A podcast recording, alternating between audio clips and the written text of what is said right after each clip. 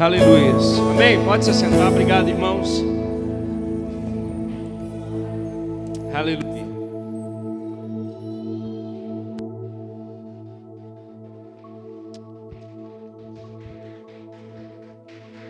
Obrigado.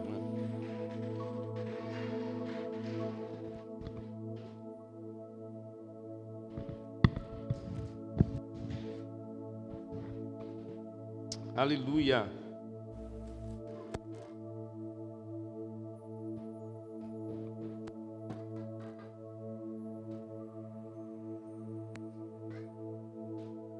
Glória a Deus. Amém, irmãos? Graça e paz. Graça e paz.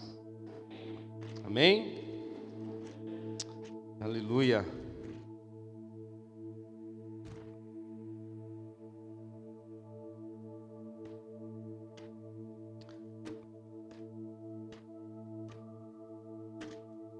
Abra sua Bíblia comigo. No Salmo número 3. Aleluias.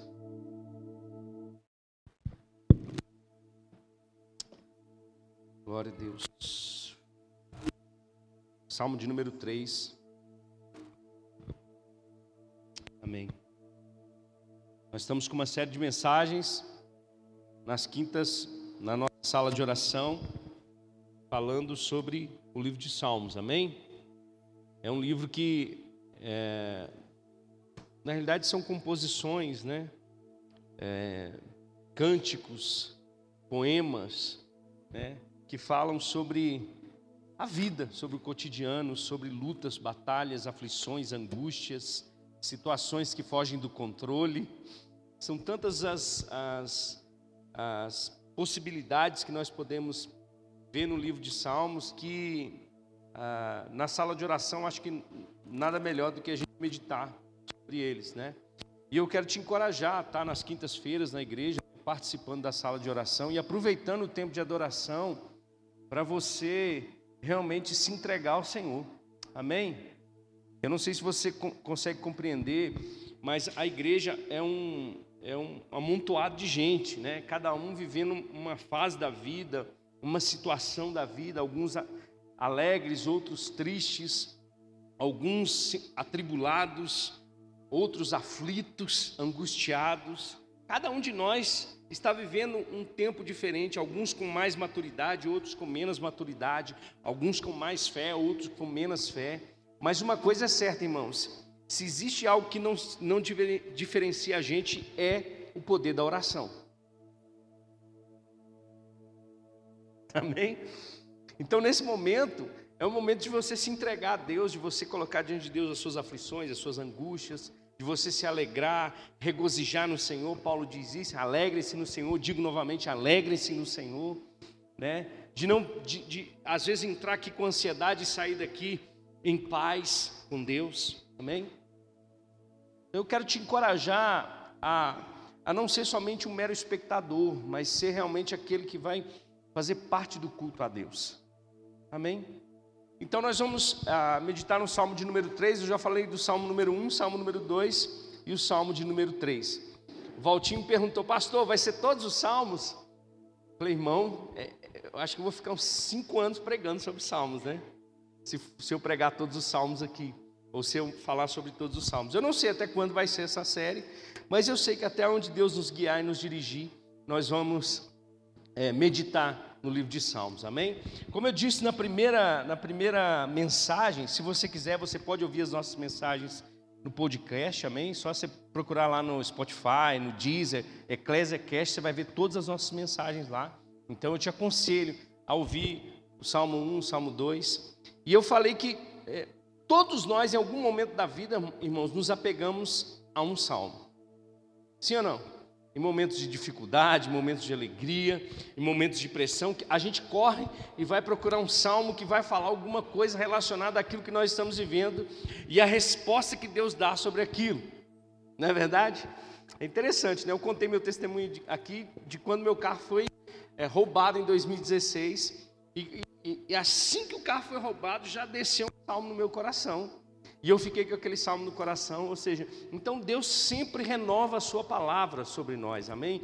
Graças a Deus por isso. Né? Por isso que o escritor dos Hebreus diz: essa palavra é viva e eficaz. Né? Eu posso pregar o Salmo 1 cem vezes aqui, e Deus vai falar de várias formas, de várias maneiras na sua vida, para poder transformar a sua vida.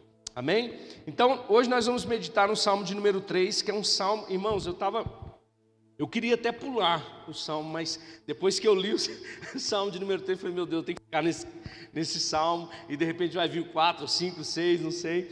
Mas, irmãos, a gente lendo e, e tentando de alguma forma se encaixar nesse lugar, é, entender o coração de Davi, entender a situação que ele estava vivendo, a gente fica assim, meu Deus, é, é, é como, como Deus ele é poderoso e soberano e como as nossas decisões elas, elas acarretam em consequências na nossa vida, né? Como às vezes as coisas estão caminhando bem, de repente tudo se transforma do avesso, e, e o que, que a gente pode fazer em relação a isso? Então a palavra de Deus ela vai nos conduzir para um lugar de segurança, para um lugar de refúgio, para um lugar onde nós podemos de fato descansar no Senhor. Amém? Então eu quero ler com você o Salmo de número 3, depois eu vou contextualizar você nesse salmo e nós vamos meditar nesses versos aqui. O Salmo de número 3 diz assim: Senhor, muitos são os meus adversários, muitos se rebelam contra mim, são muitos os que dizem ao meu respeito: Deus nunca o salvará. Mas tu, Senhor, és o escudo que me protege, és a minha glória e me fazes andar de cabeça erguida. Ao Senhor clamo em alta voz, e do seu santo monte ele me responde. Eu me deito e durmo e torno a acordar, porque o Senhor é quem me sustém. Não me assustam os milhares que me cercam. Levanta-te, Senhor, salva-me, Deus meu. Quebra o queixo de todos os meus inimigos. Arrebenta os dentes dos ímpios. Do Senhor vem o livramento. A tua bênção está sobre o teu povo. Amém? Glória a Deus, Pai, nós te damos graças pela tua palavra nessa noite. Te agradecemos, Deus, pela instrução, te agradecemos pelas verdades ditas na tua palavra que podem transformar a nossa vida, Pai. Obrigado pela unção do teu espírito, obrigado pela revelação, ó Deus, chegando ao nosso coração, luz chegando ao nosso entendimento, Pai. Eu declaro mentes transformadas, vidas transformadas no poder do teu evangelho, no nome de Jesus. Amém? Irmãos, quem escreveu esse salmo de número 3 foi Davi. E, e ele já começa falando que muitos são seus adversários, muitos são seus inimigos. E nós conhecemos muito bem a história de Davi, não é verdade? A gente sabe que Davi, ele era um pastor de ovelhas.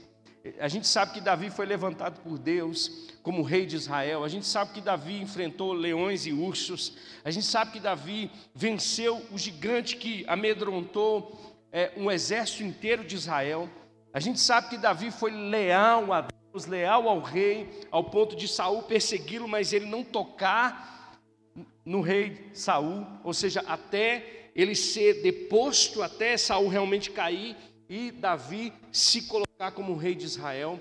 A gente conhece as histórias, a gente conhece as façanhas do rei Davi, que matou milhares de milhares, que venceu muitos inimigos, mas Davi agora ele fala: muitos são os, são os meus adversários. Mas quais eram esses adversários que Davi estava enfrentando?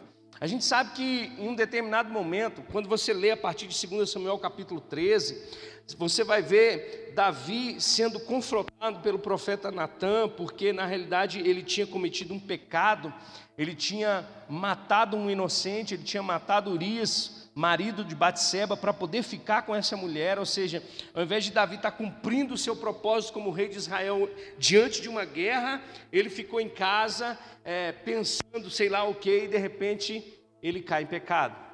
A gente sabe disso. E a gente sabe também que Natan confronta Davi, e Davi é rápido em se arrepender, pedindo perdão para Deus. Sim ou não? Irmãos, Davi de fato é um homem segundo o coração de Deus, mas ele não é segundo o homem coração de Deus só porque ele se arrependeu do seu pecado, mas é porque também ele assumiu o boleto para ele. Ele assumiu essa condenação. O próprio Senhor, o nosso Deus, aquele que perdoa os nossos pecados, diz para Davi: Olha, não se apartará da tua casa a espada. Ou seja, existia uma consequência por causa do pecado de Davi que ele precisaria assumir. Por isso que eu digo para você, Deus, ele nos perdoa. O arrependimento traz para nós salvação, mas o pecado traz também para nós consequências. Há uma frase que alguém disse o seguinte: que se nós soubéssemos ou se o pecado cobrasse a conta na hora que nós praticássemos, irmãos, nós não faríamos, porque a conta do pecado é muito cara, o salário do pecado é a morte. Então, Davi agora, ele não está enfrentando inimigos de nações, Davi agora está enfrentando um inimigo dentro de casa, Davi agora está com uma guerra dentro de casa, Davi agora está fugindo de Absalão, seu filho. Sabe, irmãos, o pecado de Davi é, fez com que a casa dele virasse de cabeça para baixo. O primeiro filho que ele teve com Batseba morreu. O homem ficou desesperado. A gente vai ver Aminon estuprando Tamar. A gente vai ver Absalão matando Aminon. Uma confusão, irmãos, por causa da desobediência. Sabe, a consequência do pecado vai trazer isso, vai trazer inimizade, irmãos, contra Deus. Se nós não estamos debaixo das mãos de Deus, irmãos, nós estamos perdidos. E olha para você ver, Davi sendo um homem segundo o coração de Deus, Deus não interveio na decisão de Davi de tomar Batseba como mulher, mas também do juízo sobre a casa de Davi.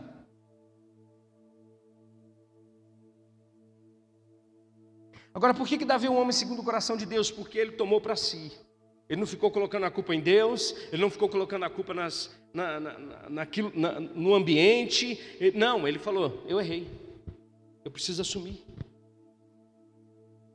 Então, nesse, nesse ambiente, nesse cenário difícil de, de imaginar, irmãos, a casa de Davi virou um terreno do inimigo. Absalão, irmãos, matou seu, seu meio-irmão, fugiu de Jerusalém. Davi ficou triste com essa situação.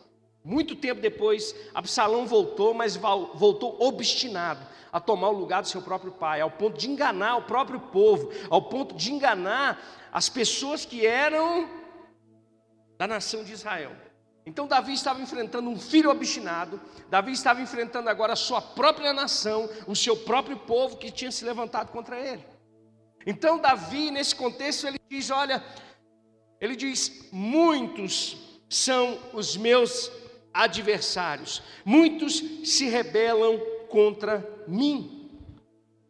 Então Davi reconhece, irmãos, a luta, Davi reconhece as dificuldades, Davi reconhece que a sua casa já não era uma casa de paz, mas um ambiente de guerra por causa das suas próprias decisões. A gente sabe, irmãos, que o diabo ele vem para matar, roubar e destruir. A gente sabe, irmãos, que o diabo ele quer destruir as coisas de Deus, os planos de Deus, os propósitos de Deus. E a primeira coisa que o diabo vai fazer é tentar colocar, gerar confusão dentro de casa, inimizade dentro de casa, guerra dentro de casa. As nossas decisões, irmãos, precisam estar pautadas na direção do Espírito Santo de Deus, porque senão nós podemos fazer daquilo que seria uma bênção para nós o terreno do inimigo. E Davi, irmãos, fez isso acontecer, não foi culpa de Deus, não foi culpa de ninguém, foi, foi decisão de Davi entrar para esse lugar. Agora ele tinha que assumir a responsabilidade de enfrentar o BO, de enfrentar a luta, de enfrentar a batalha. E a gente sabe, irmãos, que nunca foi o propósito de Deus fazer essa confusão. Não, Deus não tem propósito, irmãos, na confusão, Deus não tem propósito na dúvida. Você está comigo? Deus não quer gerar destruição de lugar para poder, para que a glória dele venha. Não, Deus não tem interesse nessas coisas. Deus já resolveu o nosso problema, irmãos. Deus já resolveu o nosso problema em Jesus Cristo. A gente precisa tomar a decisão de andar segundo a vontade de Deus, segundo a Sua palavra. Deus ele não vai impedir você de tomar as decisões erradas, não, irmão. Apesar de nós sermos guiados pelo Espírito de Deus, nós podemos muito bem deixar de ouvir ao Espírito de Deus para tomar as nossas próprias decisões. E deixa eu dizer para você: quando você começa a andar nos seus próprios caminhos, você precisa ter entendimento de que aquilo que você planta, você vai colher. O Heber estava falando ali comigo atrás que uma das coisas mais poderosas da graça é que nem tudo que a gente planta a gente colhe, e é verdade. Porque se a gente plantasse, colhesse tudo aquilo que a gente planta, irmãos, a gente não conseguiria permanecer. Mas existem coisas que Deus vai permitir. Até mesmo porque a permissão de Deus é uma forma de Deus tratar a nossa vida e o nosso caráter.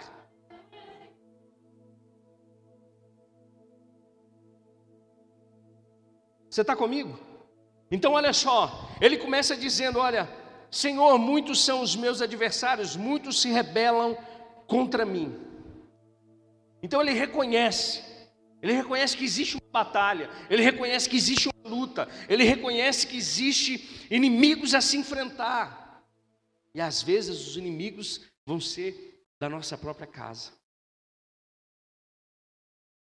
Isso é uma loucura, irmãos. A gente, precisa se a gente precisa se apegar a Deus, se apegar à palavra, se apegar às promessas. A gente precisa, irmãos, ser moldado por Deus. Enquanto os irmãos estavam aqui louvando, a minha oração é: Pai, eu me submeto à Sua cruz. Eu lanço meu orgulho diante da Sua cruz. Eu lanço a minha soberba diante a sua cruz, eu lanço a minha sabedoria diante a sua cruz, porque é somente nesse lugar, irmãos, que nós temos a vida transformada. É somente nesse lugar, irmãos, que nós vencemos as batalhas que nós precisamos vencer. Reconhecendo, irmãos, Deus, reconhecendo o seu poder sobre nós.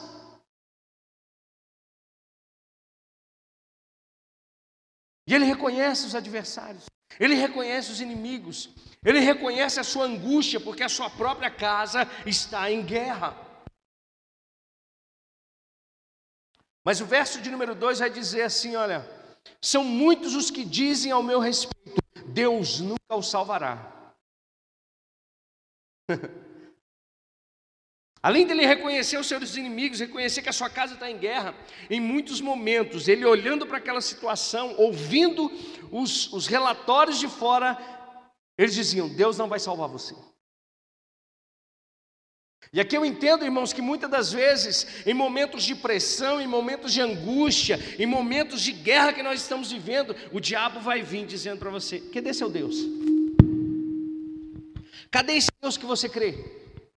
Cadê esse Deus que diz que é Salvador? Cadê esse Deus que diz que te dá descanso? Cadê esse Deus que diz que vai suprir a sua necessidade? Cadê esse Deus que diz que é um Deus de paz? Em muitos momentos o diabo vai se levantar, irmãos, não é para colocar mais fogo no arraial, mas é para fazer com que a, gente, que a nossa mentalidade só se coloque diante do problema, que o nosso foco só seja o problema e não a solução. Você já parou para pensar nisso?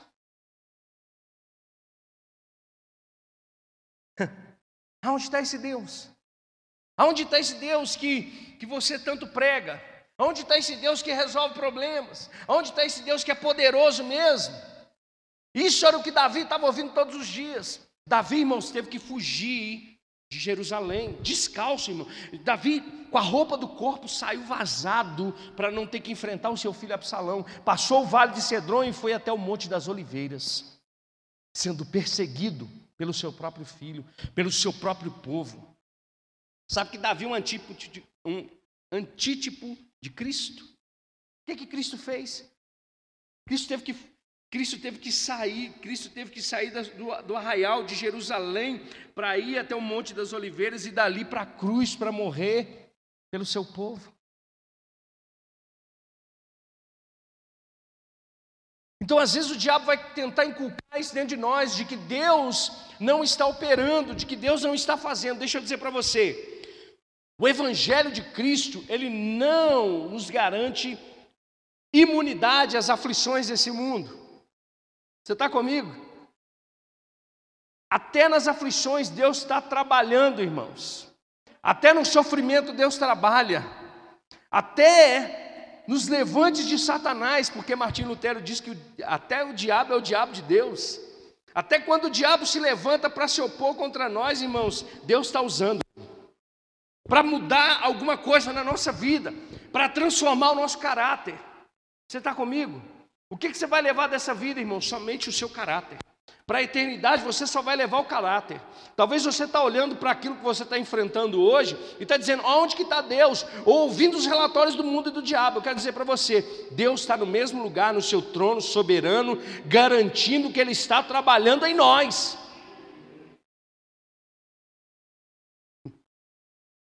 O próprio escritor Paulo diz em 1 Tessalonicenses 5,18: deem graças em toda e qualquer circunstância em toda e qualquer situação, essa é a vontade de Deus. Por quê, irmãos? Porque toda e qualquer situação que se levanta, quer seja boa ou ruim, Deus usa ela para poder fazer alguma coisa em nós. Deus está mexendo com você. Deus está mexendo com a sua estrutura, Deus está fazendo algo dentro de você, irmãos, mudando você, mudando o seu pensamento, mudando a sua forma de ver as coisas. Deus estava tratando com Davi. Deus não passou a mão na cabeça de Davi falando: Nossa, ele arrependeu, olha que lindinho. Agora vamos fingir que nada aconteceu. A espada não vai se apartar. Sabe por quê? Porque tem que ter consequência. Sabe por quê? Porque você precisa amadurecer nas suas decisões. Porque você precisa ser transformado segundo o caráter de Cristo. Se Deus não poupou, não poupou o seu próprio filho, o que, que ele está querendo dizer? Se ele não poupou o filho, você acha que vai poupar a gente, irmãos? Se o próprio Senhor Jesus aprendeu a obedecer pelo que sofreu, Irmãos, esse mundo está aí, esse mundo é ruim, esse mundo é caído, existem pessoas ruins que vão entrar na sua vida, existem decisões que você não vai acertar, mas em todas essas coisas nós somos mais do que vencedores, em todas essas coisas nós sabemos que Deus age, irmãos, que todas as coisas cooperam para o bem daqueles que amam a Deus e que foram chamados segundo o seu propósito. Não permita o diabo colocar na sua cabeça que Deus não está trabalhando. São muitos que dizem ao meu respeito: Deus nunca salvará você. Em outros momentos, a própria incredulidade, irmãos, é instalada na nossa vida. A gente mesmo começa a pensar, começa até a refletir se realmente Deus existe. A gente até começa a pensar: será que realmente essa palavra funciona? Porque a incredulidade, irmãos, ela vai fazer com que você dê descrédito à palavra de Deus e crédito naquilo que você está vivendo. Existem outros momentos que nós vamos olhar e que nós vamos estar rodeados de situações e de pessoas que vão tentar nos conduzir para um lugar de incredulidade.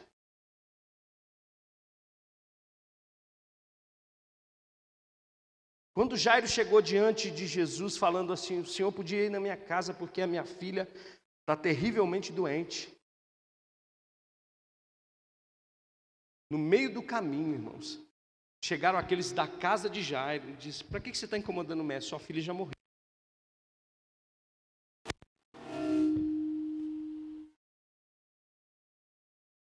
E Jesus falou com ele: Não tenha medo, crê somente. E, come, e continuou andando. Quando chegou na casa, tinha um, um, um barulho.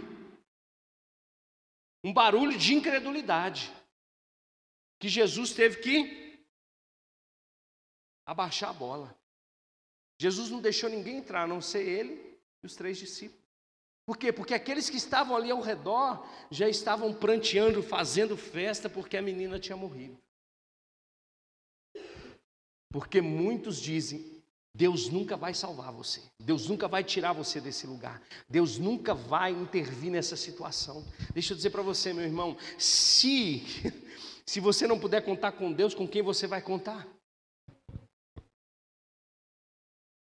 Olha só, quero ler algum, alguns outros versos com você que dizem a mesma coisa. No Salmo 22, você não precisa abrir não, verso 7 e 8 diz: Caçoam de mim todos os que me veem, balançando a cabeça, lançam insultos contra mim, dizendo: Recorra ao Senhor, que o Senhor o liberte, que ele o livre, já que lhe quer bem. O próprio Senhor Jesus disse isso. Quer dizer, Jesus não disse isso. Os opositores de Jesus na cruz dizem: Você não é o filho de Deus? Desce daí, pede Ele para te salvar. É assim que acontece. E muitas das vezes nós damos ouvido a essas coisas. Ao invés de focar, irmãos, na, na, solução que é Jesus, ao invés de focar no nosso socorro que é Jesus, ao invés de focar, irmãos, na, na, na palavra de Deus que vai nos orientar, nós queremos ouvir a voz da incredulidade. O Salmo 42, olha para você ver, o verso é, 3 vai dizer: Minhas lágrimas têm sido meu alimento de dia e de noite, pois me perguntam o tempo todo: onde está o seu Deus? Onde é que está seu Deus? Aonde que ele foi? Por que você está sofrendo isso? Até a gente mesmo pergunta por que comigo, Deus? Ao invés da gente perguntar por que comigo, a gente deveria falar o que o Senhor quer me ensinar com essa situação. Aonde o Senhor quer me conduzir em vitória nesse lugar, Pai? Não, mas a gente quer questionar Deus. A gente quer fazer Deus ser o nosso é, gênio da, da lâmpada, da mágica. Não, ao invés de você perguntar por que comigo, pergunta para Deus aonde o Senhor quer que eu vou, aonde o Senhor quer que eu chegue, qual nível de fé o Senhor quer que eu ande, qual nível de maturidade o Senhor quer que eu chegue. Porque é isso que Deus está fazendo comigo com você, nos tornando filhos maduros. E deixa eu dizer para você, filho maduro não nasce, irmãos, na, na almofadinha, não é debaixo de pancada mesmo.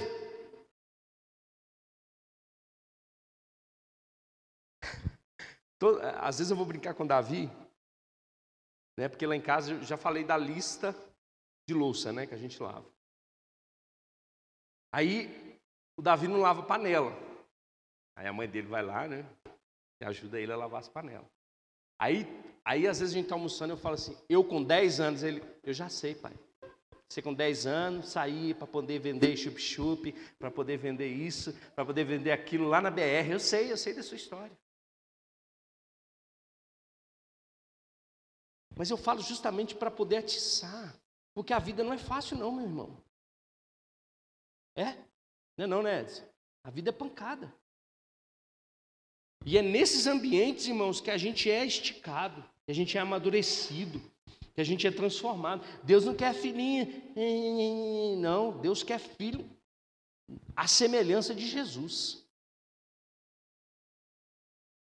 Agora, o que me, o que me faz ficar admirado com Davi é que, mesmo ele sabendo que a casa dele estava em guerra, mesmo ele sabendo que o pior era dele, mesmo ele sabendo que ele precisava enfrentar aquilo como homem, Olha só o verso 3 o que diz. O verso 3 vai dizer: Mas tu, Senhor, mas tu, Senhor, é o meu escudo que me protege, és a minha glória e me fazes andar de cabeça erguida. O próprio rei, irmãos, sabia que na época de Davi, ou na época dos reinos, o rei era considerado o escudo da nação. Aí Davi olha e foca, irmãos, não nos adversários, ele foca em Deus. Ele diz: Tu és o meu escudo, Tu és a minha proteção, Tu és aquele que me guarda, aquele que me protege, Tu és aquele que está comigo todos os dias, Tu és aquele que está me protegendo, me guardando. Davi tinha um foco em Deus, não nos problemas. Olha só, um certo homem diz assim: é, ele se chama Corey Ten Boom, que sofreu num campo de concentração nazista. Olha só, ele falando sobre a importância do foco. Ele diz: olha, se você olhar para o mundo, você fica aflito. Ele está dizendo: se você olhar para o mundo, só vem desespero, só aflição. Se você olhar para você mesmo, você fica deprimido porque você não tem força para enfrentar. Mas, se você olhar para Cristo, você descansará. Ele estava falando disso dentro de um lugar de concentração nazista, provavelmente para ser morto.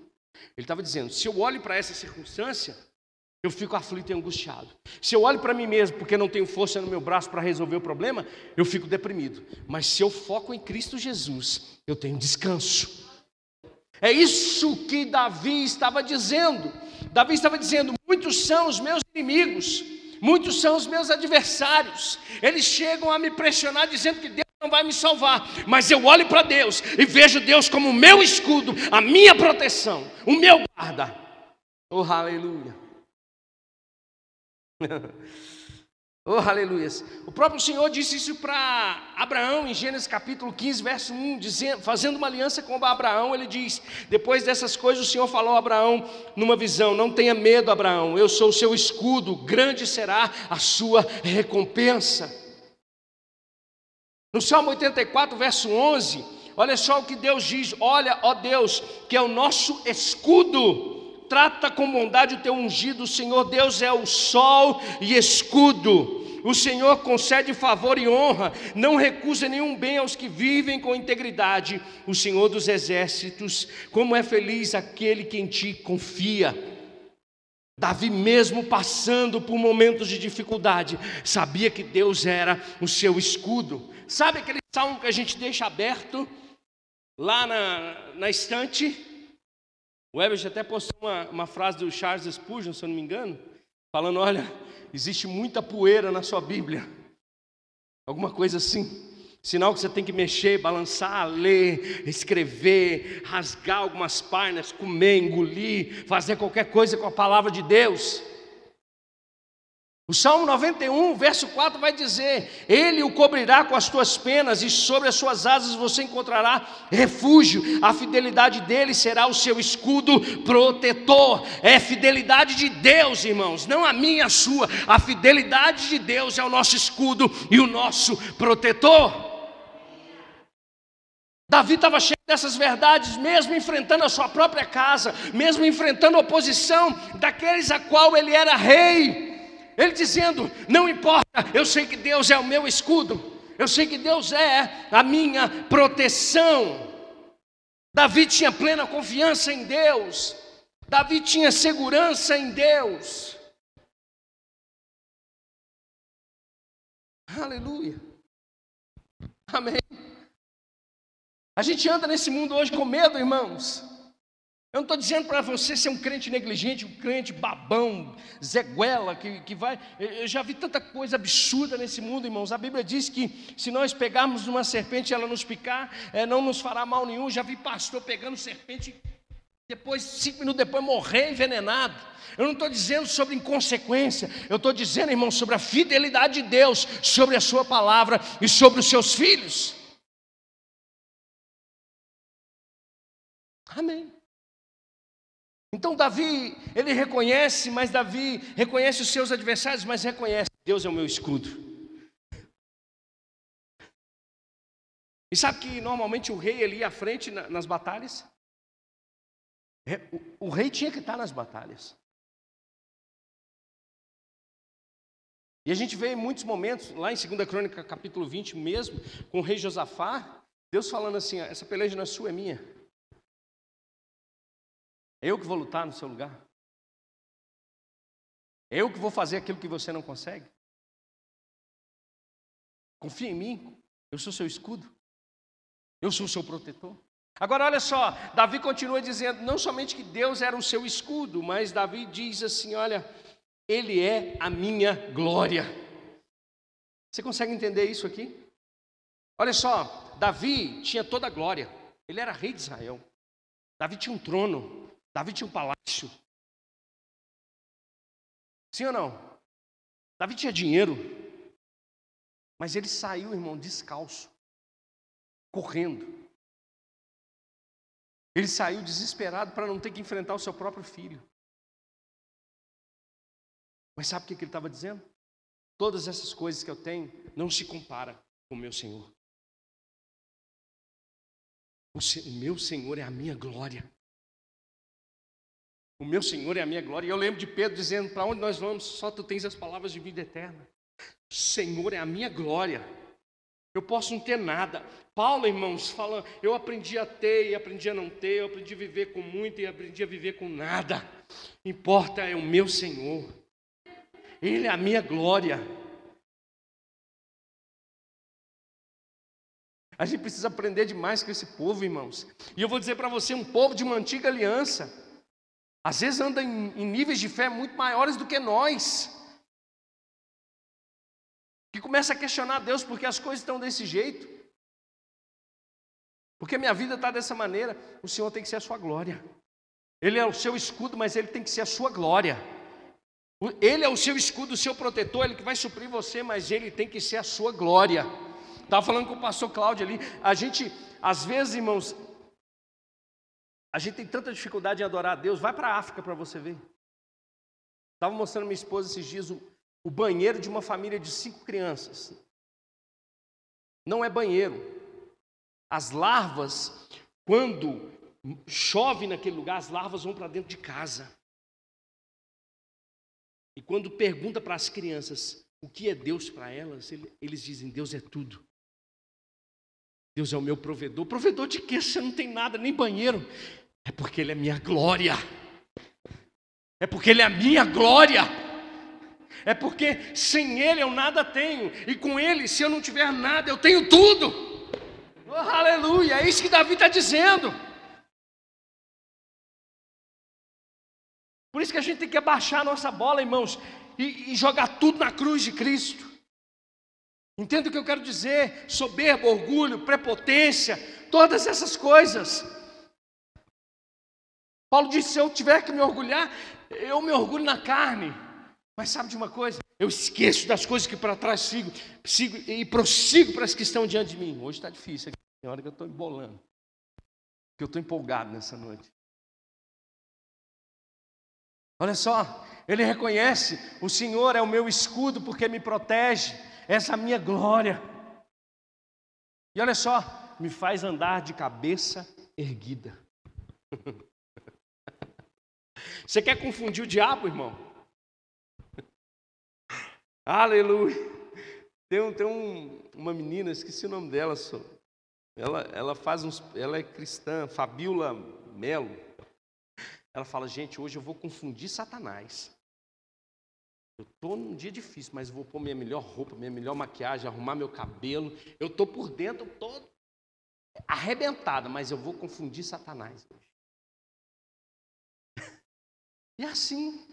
Porque o diabo quer te ver aonde? O diabo quer te ver pensando nos problemas, morrendo por causa dos problemas, desesperado por causa dos problemas. Aí o que você tem que fazer? Confundiu o diabo. Eu não estou falando para você andar de nariz em pé como se nada tivesse acontecendo. Mas eu estou dizendo para você para andar como um filho de Deus. Crendo. Crendo. O que, que o escritor Hebreus diz? Deve, os escritores dos Hebreus dizem, abre aí para mim Hebreus capítulo 4, verso 14, por favor. Se você puder rapidamente, Hebreus 4,14. Portanto, visto que temos um grande sumo sacerdote que adentrou os céus, Jesus, o Filho de Deus, apeguemos-nos com toda a firmeza à fé que professamos. Pois não temos um sumo sacerdote que não possa compadecer-se das nossas fraquezas, mas sim alguém que, como nós, passou por todo tipo de tentação, porém sem pecado. Assim, aproximemo-nos do trono da graça, com toda a confiança. Olha só, irmãos, o que o escritor dos Hebreus está dizendo? a maneira como que nós devemos nos aproximar de Deus. Eu não estou falando que você se aproxima de Deus com soberba, não, irmãos. Estou falando que você se aproxima de Deus com confiança. Irmão, presta atenção. Quantos aqui são mães? Levanta a mão. Deixa eu te perguntar uma coisa. Se você souber que alguém mexeu com teu filho, se você souber que alguém bateu no teu menino, você vai ficar como uma gatinha ou como uma leoa? Irmão, vou falar que é uma coisa. Eu vou, ó, vou contar um, um, uma coisa que aconteceu comigo. Há muitos anos atrás, minha mãe enfrentou uma, uma gangue inteira, uma peixeira na mão. E os caras queriam me. A Adriana lembra nessa época. Os caras queriam me pegar, me arrebentar no final da escola. Porque era assim, na minha época, era gangue e tal, vão pegar, vão arrebentar e tal, e sobrou para mim. Só que eu não, eu não era um cara de briga, eu não sei nem dar um soco, irmão. Sempre fui um lesado nessa coisa de briga. E os caras queriam me pegar. E minha mãe ficou sabendo, meu irmão, minha mãe foi para a porta da escola. Eu não estou falando que está certo, não, viu, irmãos? Pelo amor de Deus. Não vai fazer isso, não. Mas, irmão, ela, ela falou: ninguém toca no meu filho.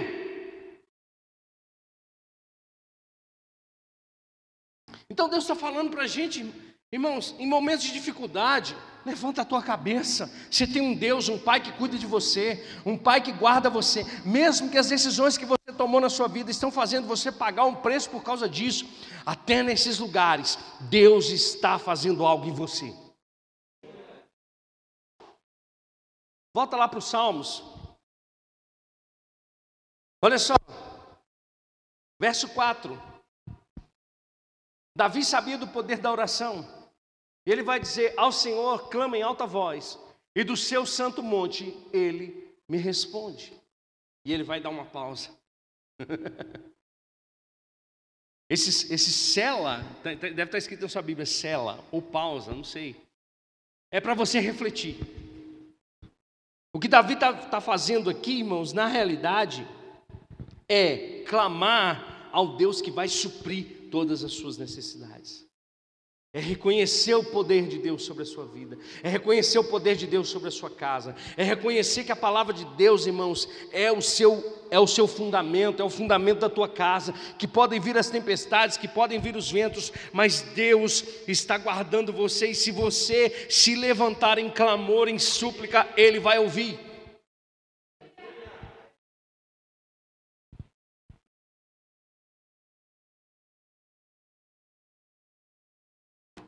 Uma música que diz: Deus não rejeita oração, oração é alimento.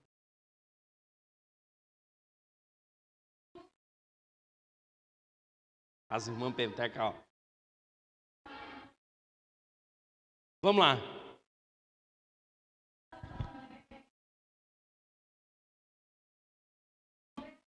Irá fazer e da igreja.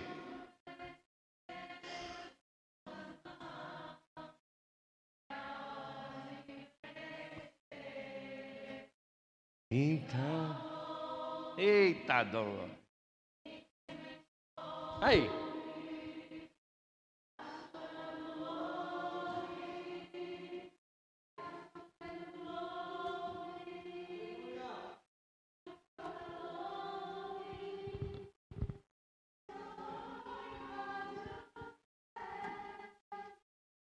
Que Davi estava fazendo. E a gente quer fazer diferente, por quê? Eu quero inventar uma nova, um novo jeito. Sete passos. Não, irmão, cama.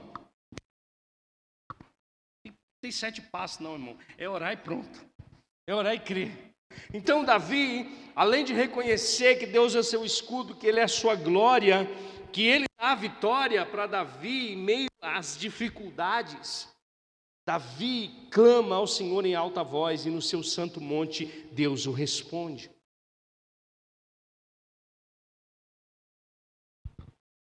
Amém. Agora o verso 5 vai dizer assim, e esse verso 5 aqui, irmãos, eu me deito e durmo. o que está tirando seu sono?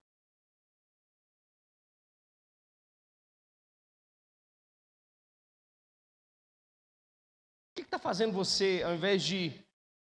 Aí você pode falar assim: não, pastor, mas olha só, tem que, tem que ficar doido, porque é, é isso. Às vezes a gente crê no Senhor, descansa no Senhor, as pessoas chamam a gente de irresponsável, vagabundo.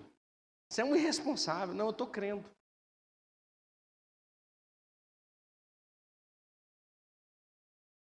Irmão, Davi não estava enfrentando Golias, Davi ia enfrentar o seu filho.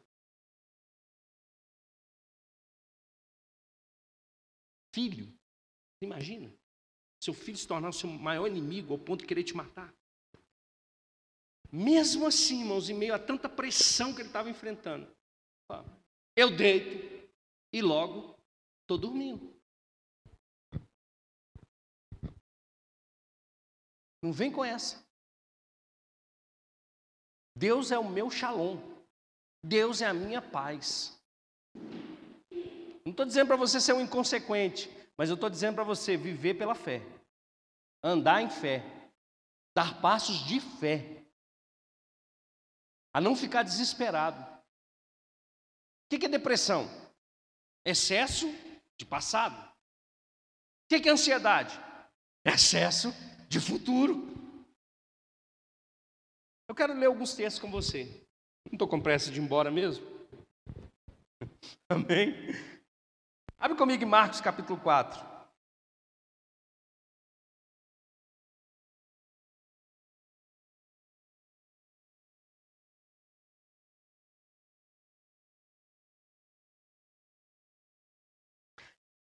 Verso 35: Naquele dia ao anoitecer, disse ele aos seus discípulos: Vamos para o outro lado. Deixando a multidão, eles o levaram no barco, assim como estava, outros barcos também o acompanhavam. Levantou-se um forte vendaval e as ondas se lançavam sobre o barco, de forma que este ia se enchendo d'água.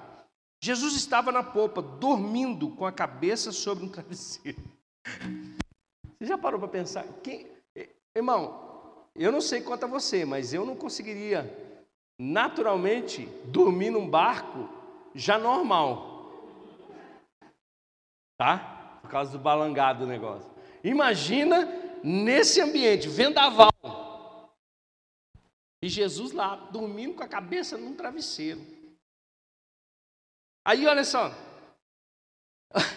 o barco, ou seja, o vendaval e as ondas se lançavam sobre o barco de forma que este ia se enchendo d'água. E Jesus fazendo o que, irmãos? Dormindo. Jesus estava na polpa dormindo com a cabeça sobre o travesseiro. Os discípulos o acordaram e clamaram: Mestre, não te importas que morramos? Ele se levantou e repreendeu o vento e disse ao mar: Aquieta-te, acalma-se. O vento aquietou e se fez completa bonança. Eu podia ler vários outros textos, não dá tempo. Mateus capítulo 6, que vai falar que nós não devemos andar ansiosos por coisa alguma. Outros, outro em Lucas que diz que nós não temos a capacidade sequer, irmãos, de aumentar um dia na nossa própria vida. E a gente não deve ficar preocupado com o dia de amanhã, porque Ele mesmo vai trazer os seus próprios problemas para nós resolvermos. Então, lá em Salmos, mesmo sofrendo a pressão, ele dizia: Eu me deito e durmo e torno a acordar. Porque ele reconhece, é o Senhor que me sustenta. Então, você pode dizer amém? Não me assustam os milhares que me cercam. Vou ser sincero, você conseguiria dormir sabendo que tem um exército inteiro atrás de você querendo te matar? Davi está dizendo para nós: se é Deus que nos sustenta, se é Deus que nos provê, se é Deus que nos guarda, se é Deus que tem as suas promessas sobre nós, se Ele é fiel, eu vou deitar e vou dormir. No outro dia é outro dia. No outro dia é mais uma batalha que eu vou ter que enfrentar. Você está comigo? Então, olha só, ele diz no verso 5 e 6 essas coisas. Nós precisamos, irmãos, viver pela fé. Viver pela fé não é sinônimo de irresponsabilidade. Amém? Não é sinônimo de irresponsabilidade. É entender que Deus é quem nos sustenta, que Deus é quem provê, que Deus é quem nos guarda. Que... Às vezes, irmãos, num, num, num ambiente de, de, de pressão, você acaba cedendo às necessidades. Foi isso que o diabo tentou fazer com Jesus. Jesus ficou 40 dias no deserto e ele disse: é agora. É no momento de pressão. Ele vai ter que aceitar. Ele vai ter que sucumbir. Ele vai ter que fazer essas pedras se tornarem pães. Ele está com fome. Ele está com necessidade. Mas o que, que Jesus disse? Jesus respondeu o diabo pela palavra. Se guardou na palavra. Deus vai me sustentar. Você está comigo?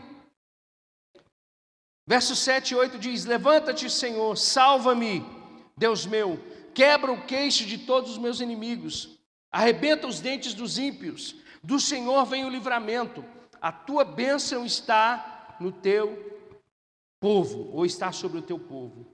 Davi reconhece que a salvação só vem e provém do Senhor Jesus. Independente daquilo que esteja se levantando contra nós, o sol da justiça se levantará todos os dias e trará para nós salvação. Malaquias 4:2 vai dizer isso. Amém. É isso, é nisso que nós devemos nos pegar. É nessas verdades de Deus, que independente daquilo que nós estejamos vivendo, Deus ele é a nossa salvação. Ele é o nosso socorro bem presente na angústia. É Ele que vence todos os nossos inimigos. É Ele que batalha por nós. É Ele que nos protege. É Ele que é a nossa glória.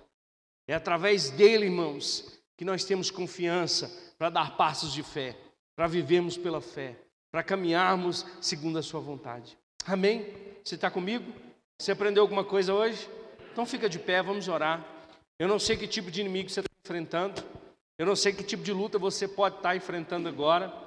Eu não sei, de repente você está aqui, já tem uns três dias que você não dorme por causa dessa pressão, por causa dessa angústia. Deixa eu dizer para você, está na hora de você confiar mais em Deus. Amém. Está na hora de você crer naquilo que Deus falou com você nessa noite e caminhar nesse lugar.